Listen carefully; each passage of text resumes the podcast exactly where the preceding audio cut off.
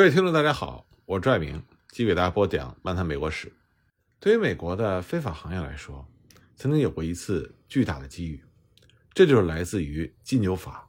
一九一七年十二月十八日，美国国会呢就通过了一项宪法修正案，并且提交各州批准，禁止在合众国及其管辖下的所有领土内酿造、出售或者运送作为饮料的制醉酒类，禁止此等酒类。输入或者输出合众国及其管辖下的全部领土。一九一九年一月二十九日，这个修正案呢，经过规定数目的州批准，成为了宪法第十八条修正案。一年之后生效，只有康涅狄格和罗德岛这两个州没有批准。为了实施这项宪法修正案，国会又通过了来自于明尼苏达州乡间的国会议员安德鲁·沃尔斯特德所拟定的一项法案。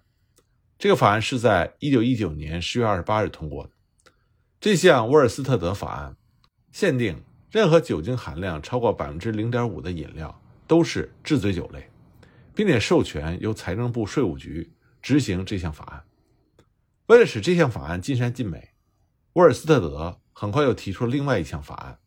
禁止向病人出售药方上开出的啤酒。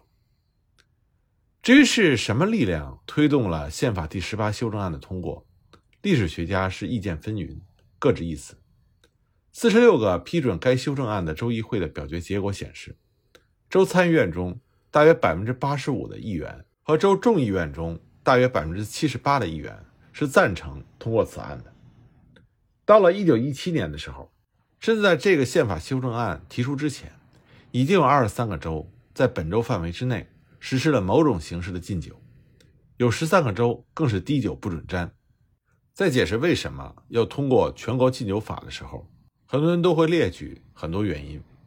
像长期以来酒总是误人误事，战时需要把酿酒的谷物节省下来当粮食，人们总是对于精于酿造和蒸馏酒类的得意美国人抱有沙文主义情绪，以及在大批男人参军的时候。反酒吧同盟出奇的巨大政治影响力等等，那么其中最为重要的一个因素，就是确保世界民主运动所煽起的道德狂热。但是不管出于什么原因，对全国禁酒的后果，现在人们的看法已经很少有分歧了。这个后果就是，它开创了美国历史上，也许是整个现代人类史上最大的犯罪良机。在美国的联邦法律中，从来没有哪一项法律。甚至包括我们之前提到的引发南北战争的逃奴追缉法，都没有触发像禁酒法这样广泛的非法活动。这是因为以往从来没有哪一项联邦政府的立法能够触动到如此众多的美国人的个人生活习惯，或者公然侵害到了他们的日常习俗和嗜好。禁酒法实际上根本无力禁止他要在法律上禁止的东西，在这个意义上。没有什么比美国语言史更能说明问题了。没有哪项法律能够阻止美国人谈论他们最感兴趣的事情，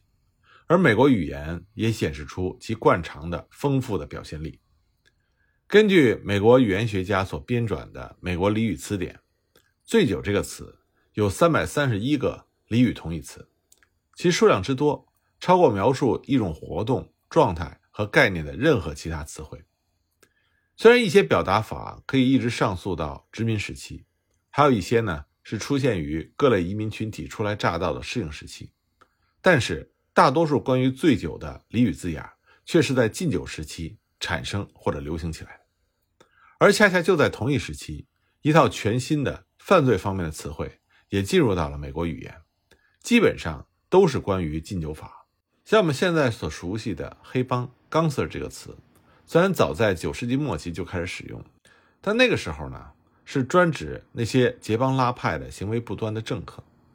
直到一九二五年，也就是禁酒法实行期间，才被转而用来称呼犯罪分子。另外，像请人乘汽车去兜风 （to take someone for a ride），在禁酒法期间，则是指美国当时一种新的犯罪手段，那就是汽车绑票。说起汽车呢？当时成为城市地区组织严密的日常犯罪活动必不可少的工具。黑社会帮派往往是装备精良，远胜于执法机构。由于执法机构的预算有限，还要努力说服公众团体相信他们的要求合情合理。汽车呢，就给禁酒时期作奸犯科的黑帮插上了翅膀，使他们能够轻易地甩脱警察，处置仇敌，并且迅速地转移到那些追赶他们的警察的管区之外的另外一个地方。汽车也让其使用者更富机动性，因此能够把他们的非法活动疏散到偏远乡村的小客栈里进行。这也可以帮助黑帮分子方便地把赌窟、妓院或者是私酒窝集中设在芝加哥的郊区。我们很难想象私酒贩子是靠着磨磨蹭蹭的马匹和大篷车，或者是路线固定的铁道大发其财的。对于他们来说，卡车是最理想的工具。这里我们要说明一点：我们现在看到警方经常使用的无线电广播，在那个时候还没有给警方带来真正的好处。芝加哥最初设立警局广播的时候，声音是混入民用波长，这就意味着配备齐全的黑帮是可以和警察同时得到消息的。直到1930年，警方才设置了专用的无线电频道。那么，美国禁酒时期犯罪活动中最为出名的风云人物，当然是非。埃尔卡彭莫属，不过呢，他只是一波相传的犯罪活动巨头中的一个。我们上一集呢就已经提到了赌博业的巨头塔内斯。那芝加哥还有另外一个卖淫行业的大亨，他的名字叫做大吉姆·克洛西莫。他把芝加哥的卖淫行当组织了起来，生意越做越大，而且名利双收。他在1920年被同行的竞争对手暗杀之后，曾经有一个盛大的葬礼。来证实公众对他以及他的事业的推崇。实际上，当他下葬的时候，天主教的大主教是拒绝按照天主教仪式给他下葬的。但是有一名神父巧妙地解释说，不能只因某人当了黑社会的歹徒或者是私酒贩子，教会就拒绝按照宗教仪式为他下葬。具体问题必须具体考虑。结果当天有五千人参加了他的葬礼。按照芝加哥论坛报的说法。送葬行列仿佛跟在凯撒的灵车后面在行进，向这位十余年来人们公认的芝加哥黑社会霸主表示他们的忠诚。榜上有名的名誉扶棺者还包括三位法官、八位市参议员、一位州的助理检察官、两位联邦国会议员以及芝加哥歌剧院的一些著名艺人。此外呢，还有赌客和克洛西莫在卖淫行业中的当前和以往的合伙人。所以，芝加哥的这些黑道大亨，他们是一脉相传的。到了卡彭本人，每个人都沿袭并且改进了前人的组织技巧。当卡彭在1920年走出纽约的贫民窟，来到芝加哥的时候，芝加哥的黑帮已经形成了传统，有自己一套帮规和效忠精神。卡彭的任务并不是发明，而是发展、改善和组织。在这些方面，卡彭是非常胜任的。一九二五年，埃尔卡彭接替了他的前任约翰托里奥。约翰托里奥在五年前克洛西莫被谋杀之后，一直掌管着芝加哥有组织的犯罪活动。卡彭的组织和芝加哥其他一些黑帮有一些不同。社会学家曾经描述说，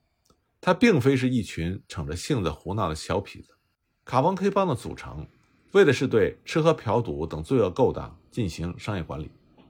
在两年之内。卡彭就控制了这些罪恶场所，向芝加哥市民提供他们乐于付钱的非法服务和商品。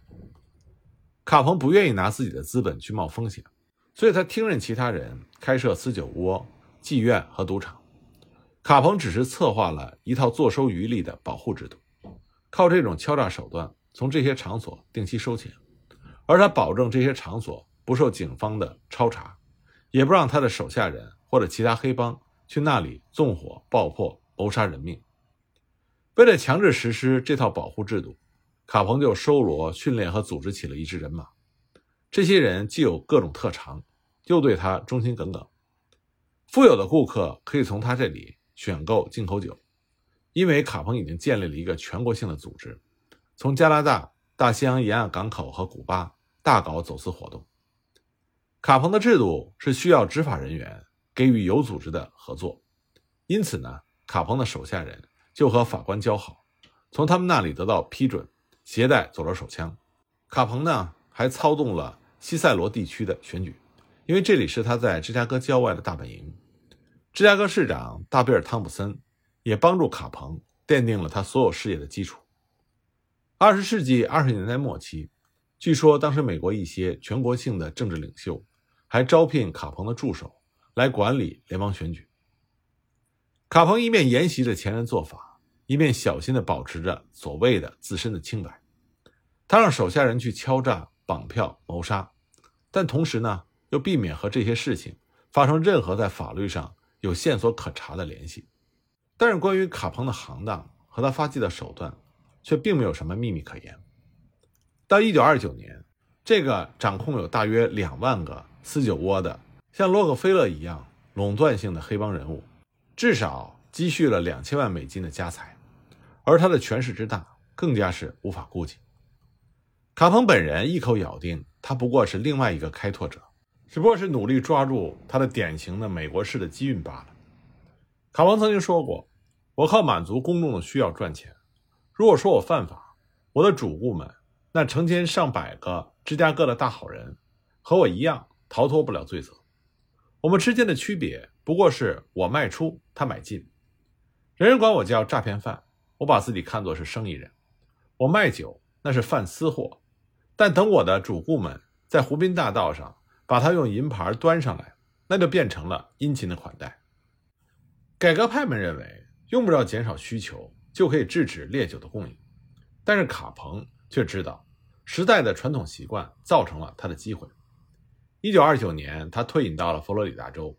但是到了一九三一年，他终于因为逃付联邦所得税而被判有罪，进了牢房。他原来被判处了十一年徒刑。但是在1939年，因为健康不佳而获释，并于1947年死在了佛罗里达。二十世纪美国有组织犯罪活动的兴起，不过是新近规划了美国人寻求机遇的冒险传奇中的又一段插曲。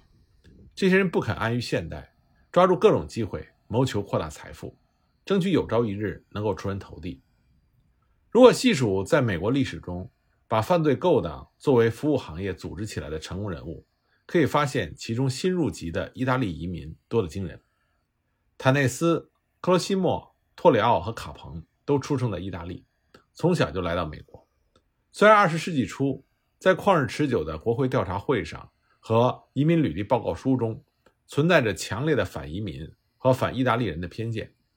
但并没有什么确凿的证据可以证明任何移民群体喜欢犯罪。意大利移民在二十世纪初期和中期的有组织犯罪活动记录中占据突出地位。与其说这显示了意大利移民的自身素质，不如说显示了他们初到此地之后面临的处境。他们是主要移民群中最后在美国登陆的，因此呢，正像社会学家所指出的那样，他们登陆之后就发现那些较为平坦和较为体面的成功之路，都已经被早期到达的人捷足先登了。十九世纪末的大多数意大利移民都是农民出身，很少掌握什么技能，这样他们就缺少工具，能够帮助他们在城市工业社会中安身立命。意大利人起于最底层，甚至在意大利教徒占有相当比例的天主教会中，他们也很少有机会身居要津。直到一九六零年，意大利的美国人已经占了美国天主教徒的六分之一的时候，在一百名天主教会的主教中，仍然没有一位。是意大利裔美国人，而二十一名大主教更加是与他们无缘。比意大利人早半个世纪大批来到美国的爱尔兰裔美国人，执掌着美国天主教的统治大权。所以，意大利人他只能在夹缝中求生存，在尚没有人涉足的事业上，以及不需要资本和专门训练的地方寻找他们的机会。所以，他们中的一些人在组织供应非法商品和服务方面就获得了成功。这足以表明，他们要决心从这里入手，谋求飞黄腾达的机会。而在旧世界的家乡，他们祖祖辈辈都不敢奢望有这样的可能。卡文就说过一句话，他说：“我曾经两三次试图做些合法的营生，可他们根本就不让我这么做。”有很多人都把意大利西西里人的黑手党和二十世纪美国城市中的黑帮进行简单的类比。那么，西西里的黑手党是一个秘密恐怖组织，最初建立的目的。是为了保护贫苦的农民，反抗残暴地主的压迫。那么二次大战之后，黑手党更为活跃，名声也更为响亮。人们传说，在盟国1943年7月进占西西里的时候，美国黑手党的头子因为卖淫罪状而被判处三十到五十年徒刑，在监狱里服刑的有“幸运儿”绰号的卢西亚诺，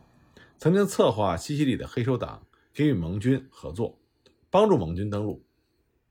卢西亚诺呢，他原籍莱卡拉夫利迪，这个村庄正处在盟军进军巴勒莫的路线上。一九四五年，海军情报人员在卢西亚诺假释问题听证会上作证的时候，曾经明确拒绝证实这段传闻。但到了一九四六年，卢西亚诺的的确确获释出狱，回到了意大利。回到意大利之后，他住在巴勒莫一家旅馆的套房里，隔壁呢住的就是公认的西西里岛。黑手党的头子唐卡洛，那么卢西亚诺在美国的非法活动到底能够让西西里的黑手党得到多大的好处？这已经无从知道了。西西里黑手党的经验也的确是传入了美国，不过这正像一个世纪之前，爱尔兰移民也曾经引进了他们反抗英国地主压迫的组织手法，来适应美国城市新的政治形势。意大利有一些特有的习尚，比如说密切的家庭关系。以及意大利某些地区居民之间强烈的部族感情，这对于美国一些城市犯罪组织的成功也起到了相当大的作用。卡彭手下的人就是靠部族的忠诚感结合在一起，愿意为他卖命，这使卡彭比那些见钱眼开的黑帮占据了更大的优势。二十世纪二十年代末期，卡彭帮在芝加哥有一个强硬的对手，是奥巴尼恩帮。那么，奥巴尼恩帮的头领是爱尔兰人奥巴尼恩，另外还包括一个犹太人、一个意大利人、一个波兰人以及其他一些人。种族联合在政治斗争中是可以增加票数和力量，但对于进行犯罪勾当的黑帮来说，却是另外一件事情。黑帮更多的是依赖对个人的忠诚，而不是公开的号召力。